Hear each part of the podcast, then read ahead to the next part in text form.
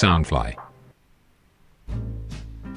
Hello，欢迎回到来南洋奇闻，我是扎古叔叔。南洋奇闻是由 Soundfly 声音新翅膀监制，全球发行。好，本集开始先聊什么呢？呃，其实也没什么聊啊。叔叔呢，就是这一周都很忙啊，因为星期一是假期嘛。啊，上一集有说过是卫赛节。我星期二一整天呢都在录这个猎肉者的上集，星期三就做这个剪辑，半天剪辑完之后呢，下半天就直接开始录啊猎肉者的下一集。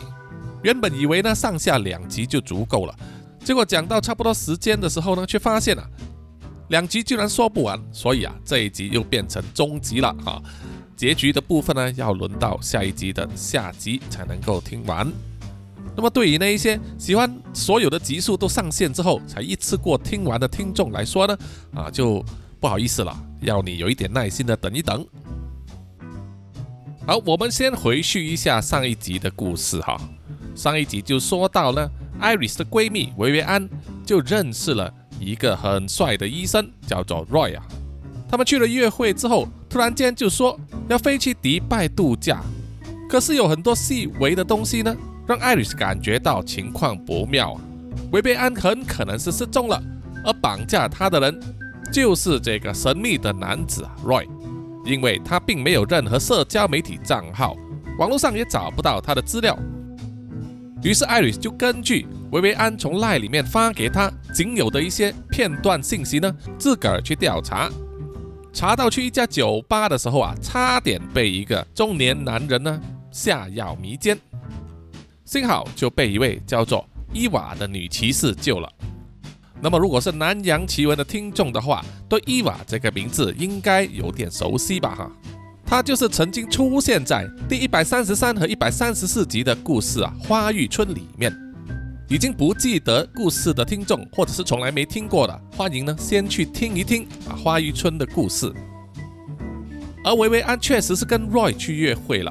当他满心欢喜啊，以为跟 Roy 确定成为情侣关系，准备去迪拜度蜜月之前，他就在车里被 Roy 迷晕了，然后带了回家。问题就是啊，当维维安醒来的时候，发现自己被关在一间很小的囚室里面。而且还擅自把他左腿膝盖以下的部分呢切断了。嗯，到底 Roy 的目的是什么呢？这一集就让叔叔来说给大家听。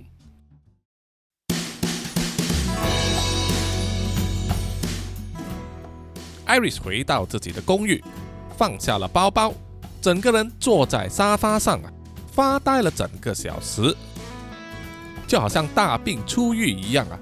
或者是刚从噩梦中醒来，Iris 感觉昨天晚上所发生的一切事情啊，好像都不是真实的。她脱下了衣服，走进去浴室里面了，打开了热水冲洗身体。热水让他的血液加速循环，精神也慢慢的恢复过来了。他仔细检查自己的手脚，手肘、膝盖等地方都有明显的擦伤。这肯定就是昨晚那个中年男子要对他施暴的时候所造成的。这个就证明啊，昨天晚上所发生的事情都不是梦，而那个救了他的女骑士伊娃也是真的存在。他回想起伊娃一再的警告，说叫他不要再查下去了，不要再牵涉其中，因为这会让他踩在钢线之上，随时会给自己招来危险。洗了澡之后啊，全身清爽的 Iris 开始觉得肚子饿了。今天是周末，不用上班，于是他就换上了轻松简便的运动装，走下了楼，去了一家早餐店那里吃早餐。吃完之后啊，就走去附近的超级市场，买了些食材、零食等等的东西，就直接回到家里啊。在接下来的周末里面，就足不出户。饿了就自己煮一些小菜吃，不然就是吃零食、喝咖啡、喝红酒、追剧，尝试用各种东西麻醉自己啊，不要去想维维安的事情。可是要把一个好闺蜜忘掉啊，是非常困难的。在夜深人静，一个人喝着红酒，看着电视的时候，艾瑞斯都会想起他和维维安一起度过的各种时光，一起旅行，一起吃甜食，说公司同事和老板的八卦，对身边的男人品头论足等等啊，非常的开心。现在闺蜜啊不见了，是生是死还不知道。对于任何有血性的人来说，又怎么能够轻易放下不管呢？星期一一大早，在上班之前，艾瑞斯就前往警察局报案了，告诉警方说她的闺蜜维维安失踪了，并且把她所有知道的资讯呢提供给了警方。而警察只是向艾瑞斯录取了口供之后，懒洋洋的说啊他们会有人跟进，就这样子罢了。警察的态度啊让艾瑞斯非常的不开心，他认为警察一点都不关心人民的死活啊。警察反而嘲讽他说：“警方每天都有收到啊有人失踪的投报，案件的堆积如山，而警方的人力有限，会以轻重分类，又以命案为调查优先。所以啊，他只是跟艾瑞说，警方会自行斟酌安排，叫艾瑞莎回去等消息，甚至呢可以向维维安身边的朋友或者亲戚打听，会不会维维安只是纯粹啊跟男人跑了，私奔了这样子而已。”艾瑞斯听了非常生气啊！他离开警察局之后，就前往维维安的办公室，要找维维安的直属上司聊聊。去到了他的办公室之后，才发现啊，原来是一家国际大企业，而且要见维维安的上司，必须经过层层的通传，还得要预约，感觉上就是不想见外人这样子。这就让艾瑞斯肚子累积的怒气啊爆发了。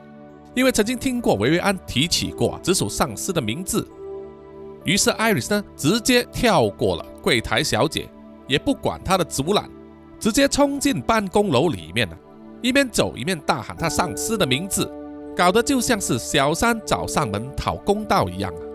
吓得整个一望无际的办公楼里面啊，所有的人都停下了动作，望着艾瑞斯。等他快要走到尽头的时候啊。才被一个又壮又高大的中年男人呢，慌忙的请进了办公室里面。这个人就是维维安的上司，叫做查理呀。他请艾瑞斯进入办公室之后，就把帘子都拉上了，不让外面的人看见了办公室里面的情况。他神情慌张的劈头一句啊，就问艾瑞说：“他跟维维安已经没有任何关系了，为什么还来找他麻烦？”艾瑞斯听了。心里有些震惊，他仔细的打量了查理啊，就知道这个男人完全是维维安喜欢的类型。问题是，他已经结婚了，可是为什么维维安没有跟自己提过他跟这个男人有一腿呢？无论如何，艾瑞斯最重要的就是先找到任何跟维维安有关的资讯啊。经过一番追问，他才知道。原来在几年前，维维安已经跟查理偷偷交往过一段时间，但是被查理太太察觉了。查理的太太还找上了办公室，要向维维安讨个说法。只是刚好那一天维维安没有来上班，躲过了一场灾难呢。于是为了避嫌呢，查理就跟维维安分手，并且把他调去了做一个闲职，想要迫使他自动离开。可是维维安就偏偏要留下来。所以啊，薇薇安在办公室里面几乎没有朋友，也没有和其他同事有交往，所以更别说有人会知道他和 Roy 的事情了。艾瑞斯抱着失望的心情离开了薇薇安的办公室，除了得不到任何有用的线索之外，她才发觉啊，原来最好的闺蜜也是有一些事情呢，并没有告诉她的，反而是自己啊掏心掏肺的把所有的东西都跟维维安分享。心中产生了一种付出和得到的完全不成比例的感觉，这种情绪一直困扰着他。即使回到了办公室啊，艾瑞斯整个人都完全不在状态，一直被脑中混乱的思绪困扰着。对于所有发生在自己周围的事情呢，都充耳不闻。结果到了傍晚五点钟，艾瑞少有的准时下班，回到家之后就猛灌红酒啊。喝到醉醺醺的睡着了，而艾瑞斯的一举一动啊，都被伊娃严密的监视着。他坐在一个小荧光幕面前，透过事先偷偷安装在艾瑞斯家里面的针孔相机，看着艾瑞斯喝醉了躺在沙发上睡觉。伊娃拿起了对讲机，跟通话的另一端报告说，艾瑞斯已经回到家了。对讲机的另外一端也是女生的声音，她问伊娃：“以目前的情况来看，艾瑞斯会不会对薇薇安的事件撤手不管呢？”伊娃皱了皱眉头啊，回答说：“这很难说。”另外一端的女生就跟伊娃说：“为了安全起见。”先给他上一点保险比较好。伊娃回复说：“他了解了。”于是啊，就放下了对讲机，关掉了荧幕，然后走出了一个临时架的帐篷啊。原来他就藏身在艾瑞所住的公寓的顶楼。他透过防火楼梯往下爬，进入了艾瑞斯公寓单位的露台，再用万能锁打开了他露台的门，进入了艾瑞斯的公寓。趁着艾瑞斯睡得不省人事的时候，伊娃慢慢的脱下了他的衣服，然后在他的身上贴上了一些东西。在懵懂之中，艾瑞斯被手机铃声吵醒了，他的手机响个不停啊，让他心生厌烦。随手摸到手机之后，就按下了电源键，拒绝接听，想要继续睡觉。可是不久之后，手机又在响起。艾瑞斯不胜其烦呐，拿起了手机，按下了接听键啊，然后劈头一句就大骂：“到底是谁那么烦呐？”出乎意料的就是，拨电话给他的是五星级酒店待客停车的侍应生。侍应生跟他说，他叫他监视的那一台由 Royce 驾驶的白色保时捷卡宴呢，来到了酒店。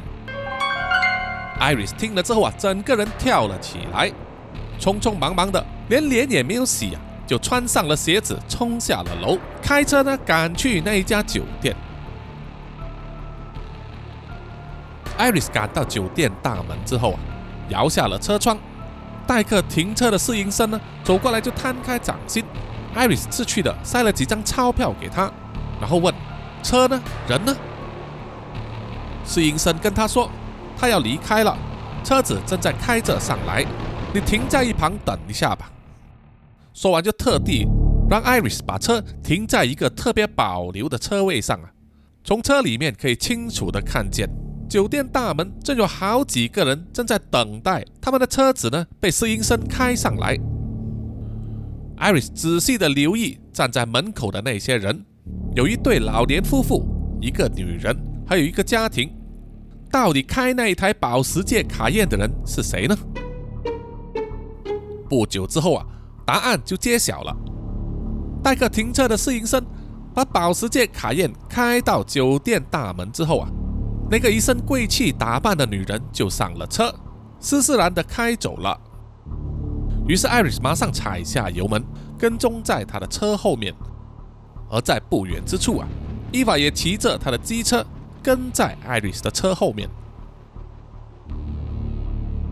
可是啊，跟了好几条大街之后，因为红灯变了绿灯，开始走出路口的巴士呢，挡住了伊娃的去向啊，让他迫不得已的兜圈，可是已经追不上艾瑞斯的车子了。伊娃停下了机车，拿出了手机啊，拨了个电话，说他跟丢了，请求帮忙呢。追踪艾瑞斯的车子，而艾瑞斯呢，一直跟着那一台保时捷卡宴呢，保持着距离。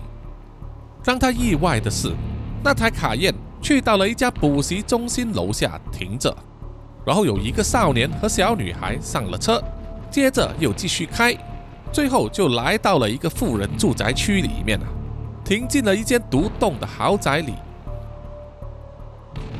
艾瑞斯把车子停在路边，从远距离观察，从保时捷卡宴走下来的那个女人，手上拿着几个购物袋，然后和跟她一起下车的少年和小女孩呢，有说有笑进了屋子里面。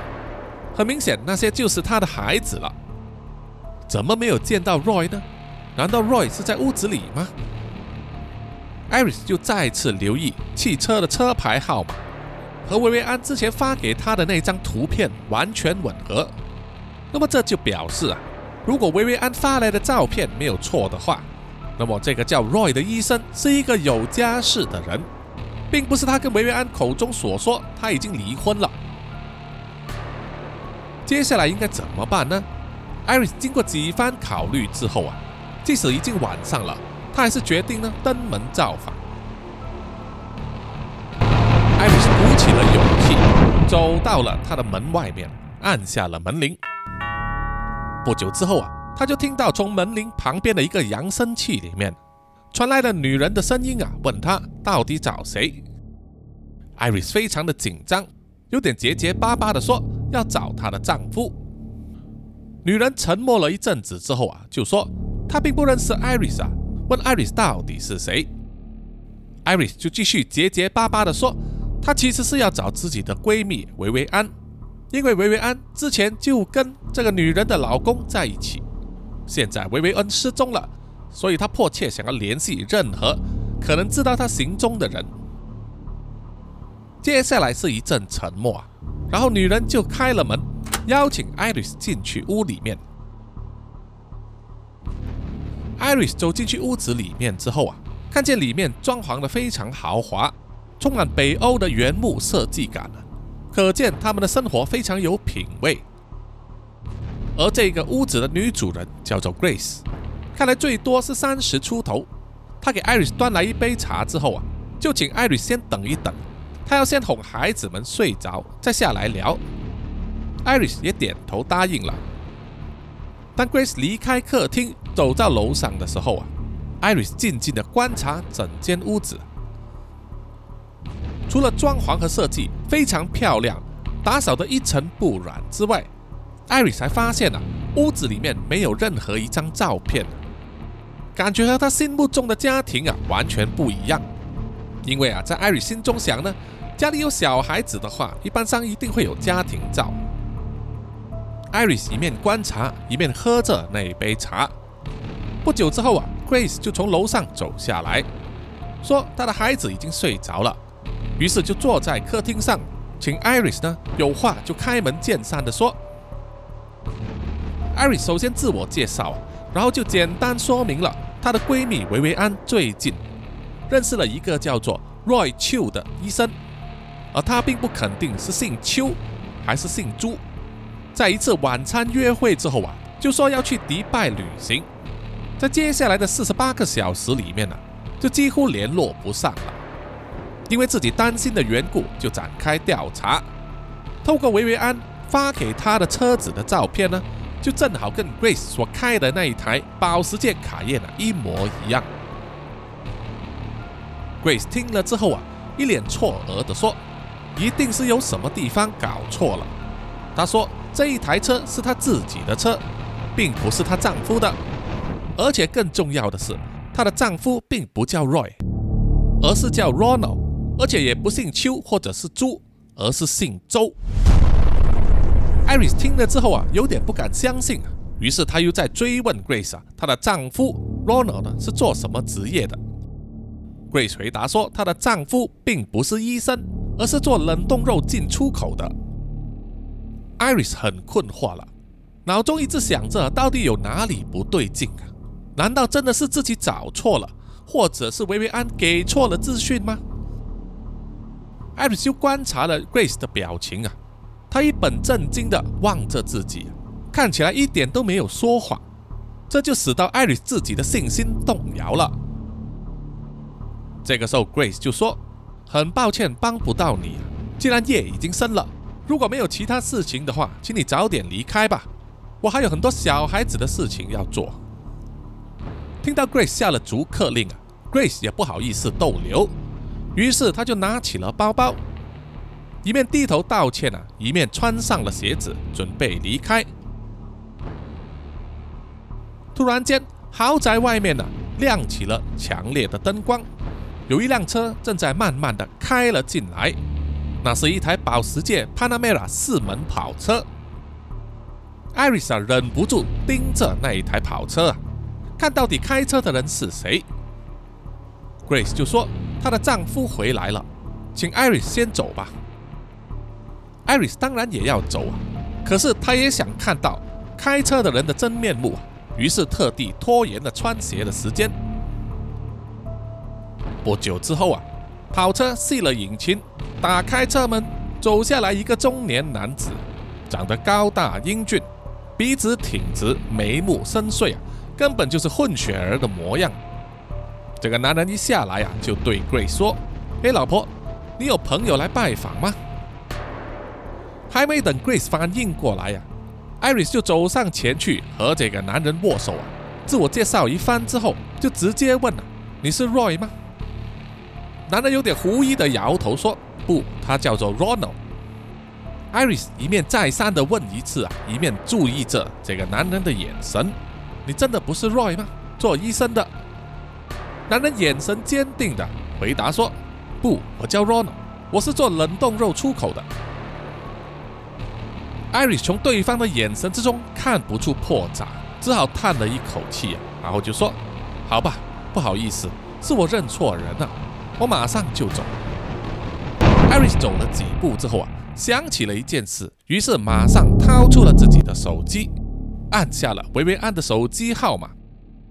手机无法接通，于是艾瑞斯又拨了 Roy 的手机号码，就是他去酒店餐厅调查那瓶红酒的时候，由侍应生写在纸条上交给他的。没有想到的是啊，半响之后。手机铃声响了起来，就从 Iris 的背后传来。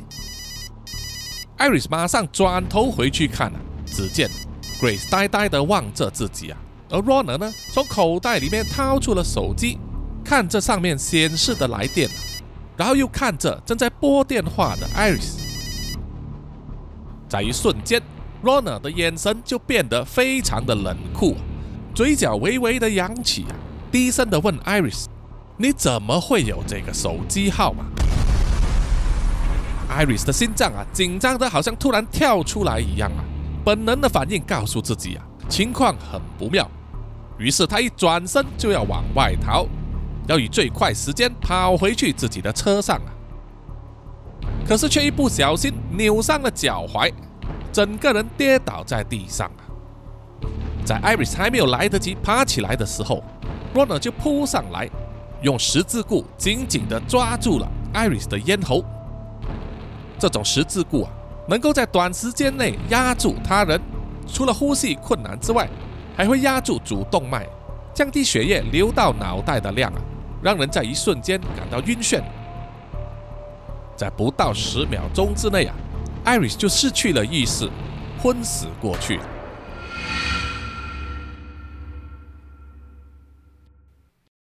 朦朦胧胧之中艾瑞斯渐渐地恢复了意识，发现自己困在一间灯光明亮、三里见方、没有窗户、墙壁上贴满了软垫子、地上铺了厚地毯的房间里，而自己就躺在地板的床铺上，而右手的手腕上被绑上了一条上锁的皮带，皮带又连接着一段长长的铁链，紧紧地锁在地板的一个扣环上。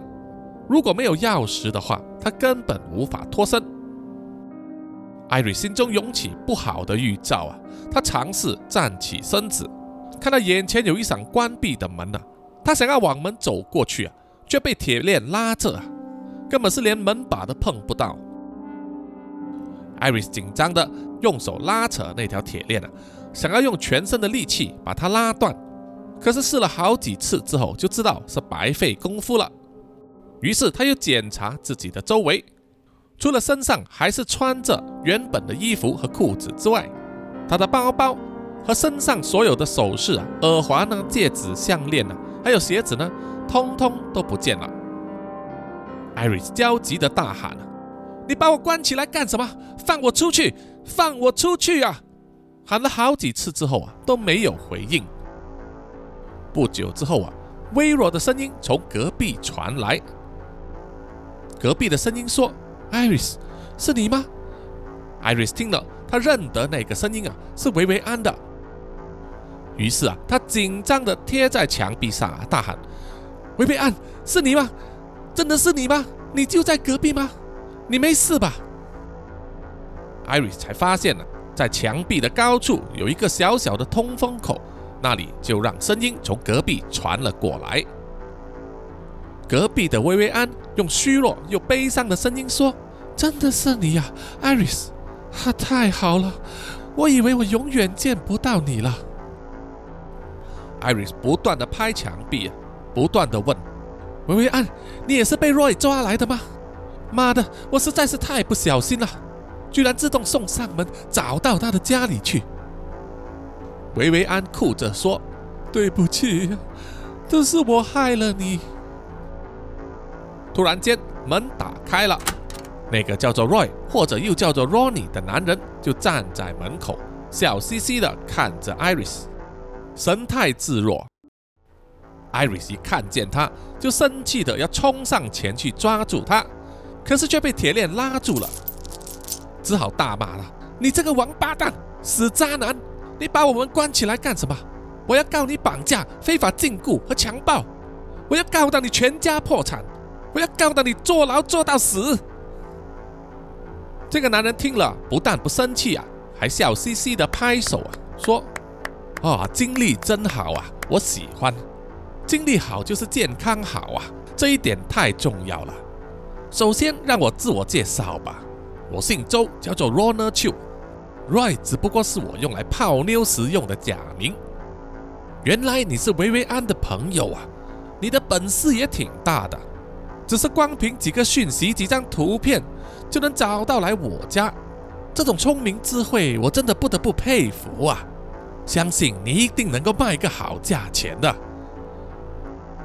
艾瑞斯听了之后啊，愤怒地问道：“你抓我们来干什么？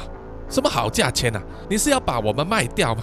原来你是个贩卖人口的蛇头啊！”Ronald 摇着头笑着说：“No no no no no，我并不是蛇头。”我做的可是高尚职业啊！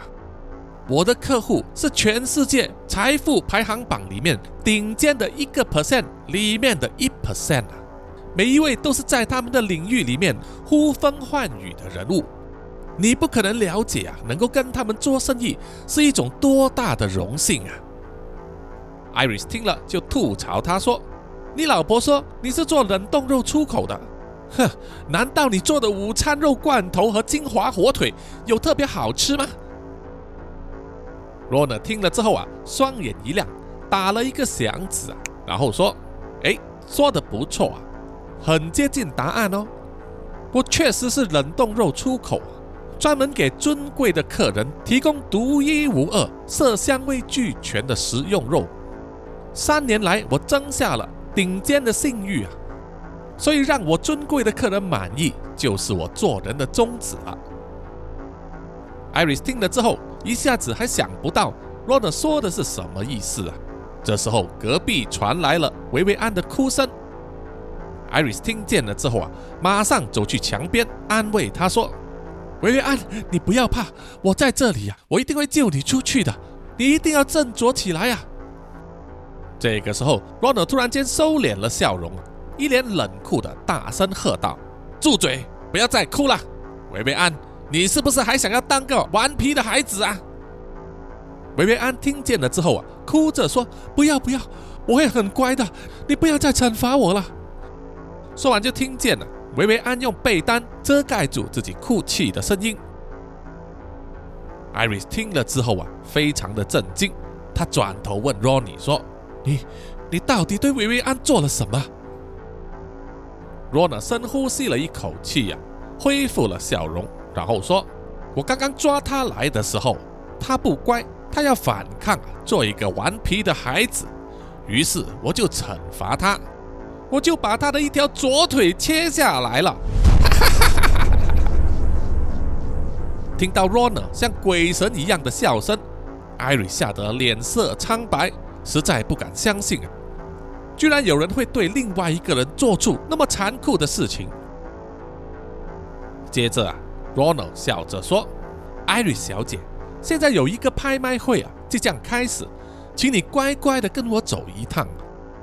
如果你听话的话，我保证你暂时绝对不会有事；如果你反抗的话，我就会惩罚你，就算你逃脱了，我也会惩罚你的朋友维维安。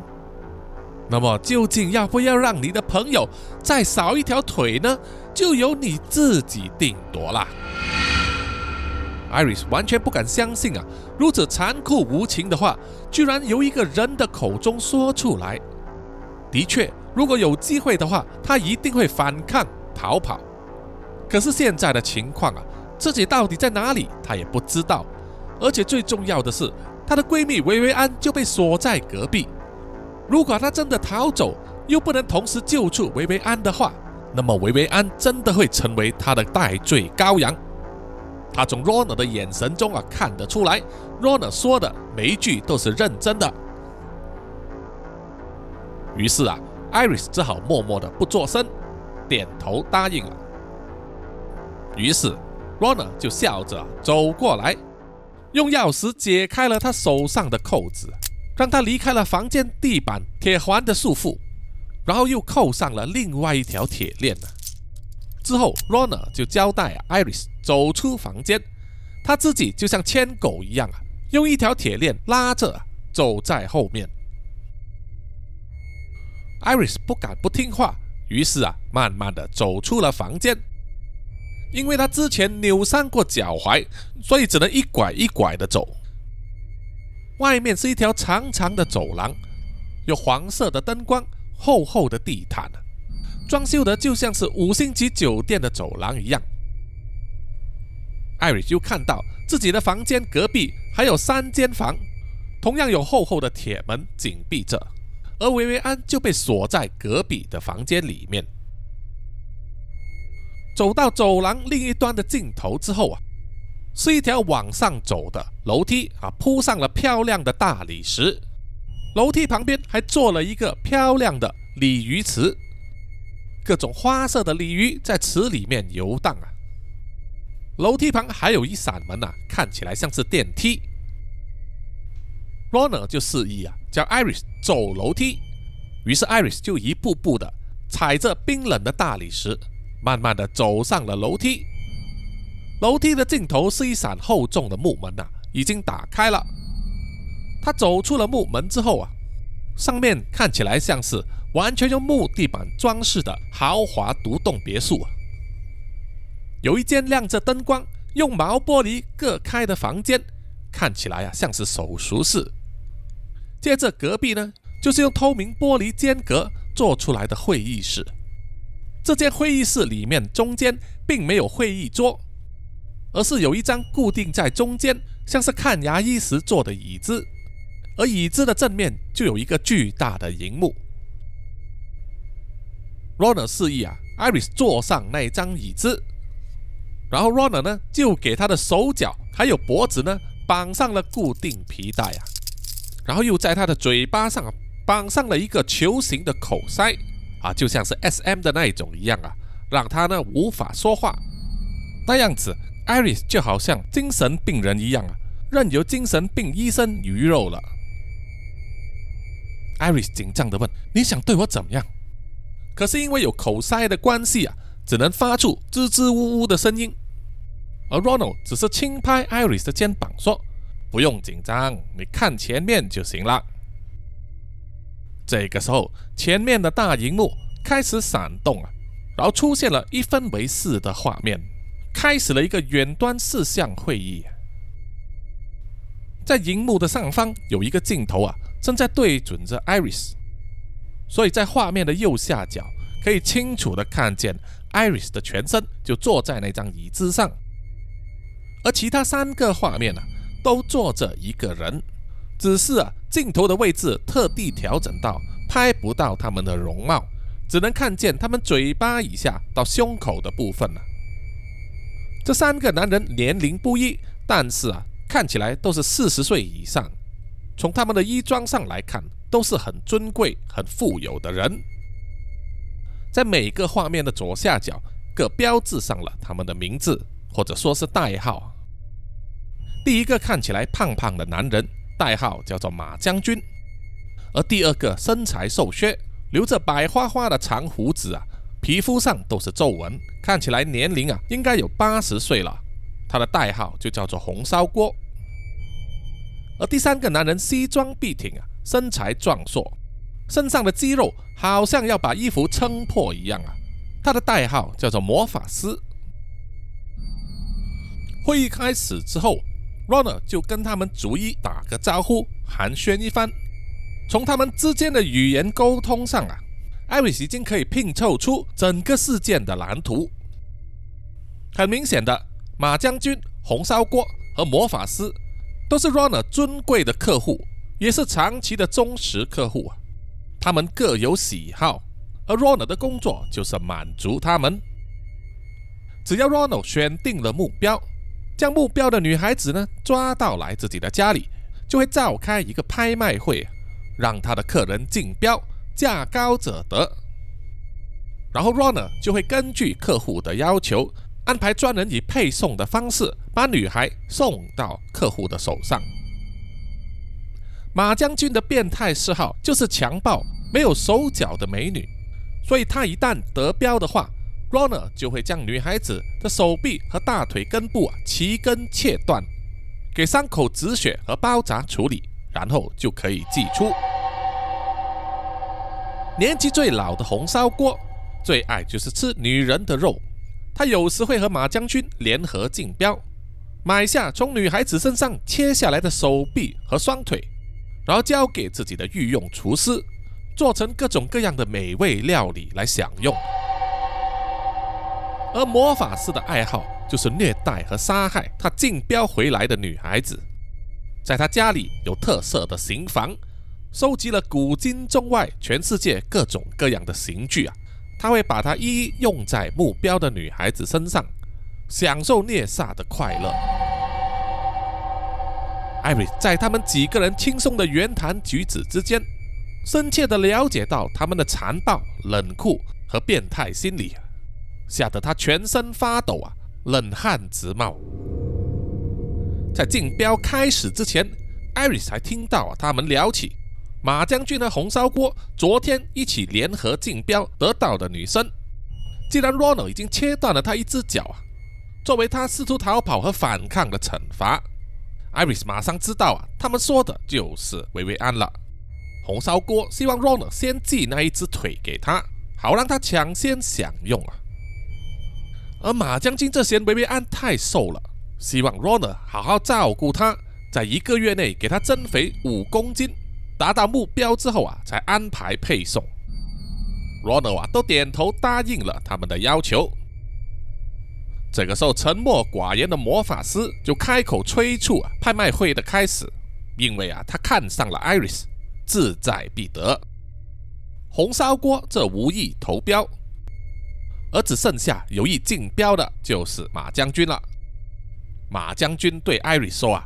他之前收藏着的七个娃娃之中，其中一个日本的娃娃刚刚死掉了，他迫切需要一个候补填上这个空缺，希望这一次把 Iris 加入他的娃娃收藏品里面。他的这一番话听得 Iris 全身起了鸡皮疙瘩。很快，Ronald 就宣布拍卖会开始，底价两万美金。马将军一开口就是十万，吓得艾瑞斯全身打了个冷战啊！接着，魔法师冷静地做出了一个二的手势，说二十万。于是马将军又在出价三十万。接着，魔法师又在出价。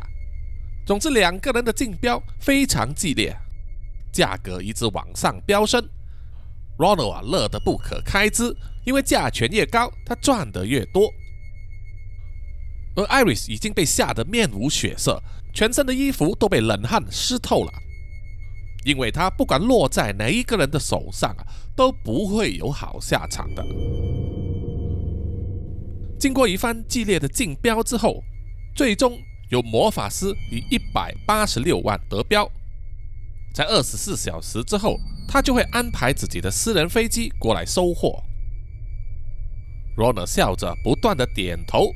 然后一手抓住了艾丽丝的头发，另外一只手扣住了她的下巴，强迫她张开嘴巴，然后问了：需不需要先把艾丽丝的舌头割掉，以免她大喊大叫啊？Iris 听了之后啊，心中不断的祈祷说：“不要，不要。”可是魔法师却同意了 Ronald 的提议啊，吓得艾瑞心胆俱裂，他不断的大喊挣扎，试图挣脱绑着自己身体和四肢的皮带，看起来像是发疯一样啊。而在视讯会议的另外一端，马将军、红烧锅和魔法师都默不作声，甚至发出了冷笑啊，就像是在欣赏。Iris 的叫声，还有他无助的表情。这个时候，Rona 的脸色一沉，心情就变得不愉快了。他不断的警告 Iris 要收声，要闭嘴啊。可是 Iris 就是不听。于是他就走去旁边的一个柜子里面，拿出了一个事先准备好的针筒，就在 Iris 的左手臂上啊，给他注射了镇静剂。不久之后，镇静剂发生了作用啊，艾瑞整个人没有了声音，身体也软了下来，就好像泄气的皮球一样。当 Ronald 放下了针筒，准备拆开皮带啊，把艾瑞移到楼下的囚室的时候，魔法师突然说了一句啊：“还是保留他的舌头比较好，我想多欣赏他的叫声。”Ronald 听了之后啊。皱了皱眉头，但是还是点头答应了。当四项会议结束之后，Ronald 在一个内线电话上面按了一个按钮，然后喊了一声：“拿轮椅来。”不久之后啊，当 Ronald 把艾瑞身上的皮带全部拆开之后，他的太太 Grace 啊就推着轮椅来到了会议室。他们两个人合力就把 Iris 放上了轮椅。坐上了升降电梯，把他送回去房间里面了，把他放在床上啊，盖上了被子，在把囚室的铁门关上之前，Rona 就对 Grace 说：“你今天呢做得很好，应对的非常自然呐，不愧是我的老婆。”Grace 笑着回答说：“你也是辛苦了，有什么需要帮忙吗？”Rona 笑着说。明天吧，明天我会很忙，你就好好的看着孩子吧。然后在 Grace 的脸上啊亲了一口，两个人就笑嘻嘻的离开了。然后囚室里面的灯光就全部一起关闭了。在黑暗的囚室里面啊，只剩下意识模糊的 Iris 躺在床上，全身动弹不得，喉咙也发不出声音，只能默默的垂泪啊。让眼泪从眼角流下来，听着在隔壁房间的维维安用凄凉的声音，轻轻的呼喊他的名字。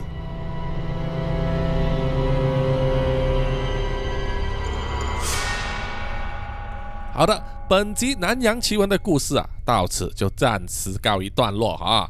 呃，那么精彩的大结局呢，就在下一集了，请大家呢持续的关注。有什么意见或者回馈的话，欢迎到南洋奇闻的 Facebook、IG、Apple Podcasts、YouTube 还有 Mixer Box 里面给叔叔留言点赞啊，谢谢大家。叔叔也要感谢所有支持以及赞助南洋奇闻的朋友。首先呢，就是感谢南洋探险家 Jimmy Chin、Aaron Yu 和陈忠杰。接下来是南洋探险家二四公园、图子、Ralph Wu、一直该、三地利、真爱笑、三十三、Kinas、洪志伟、蔡小桦、宋婉玲、苗疆杀人蛙、朱小妮、许家伟、何彩凤，还有最新加入的肥宅阿德啊，谢谢你。接下来就是南洋信徒们呐，包括吴雅文、Shine Lee、Iris Hall、李英静，还有许奈伟和伦伦。好，谢谢你们，谢谢大家。那么我们下一集再见吧，哈，拜拜。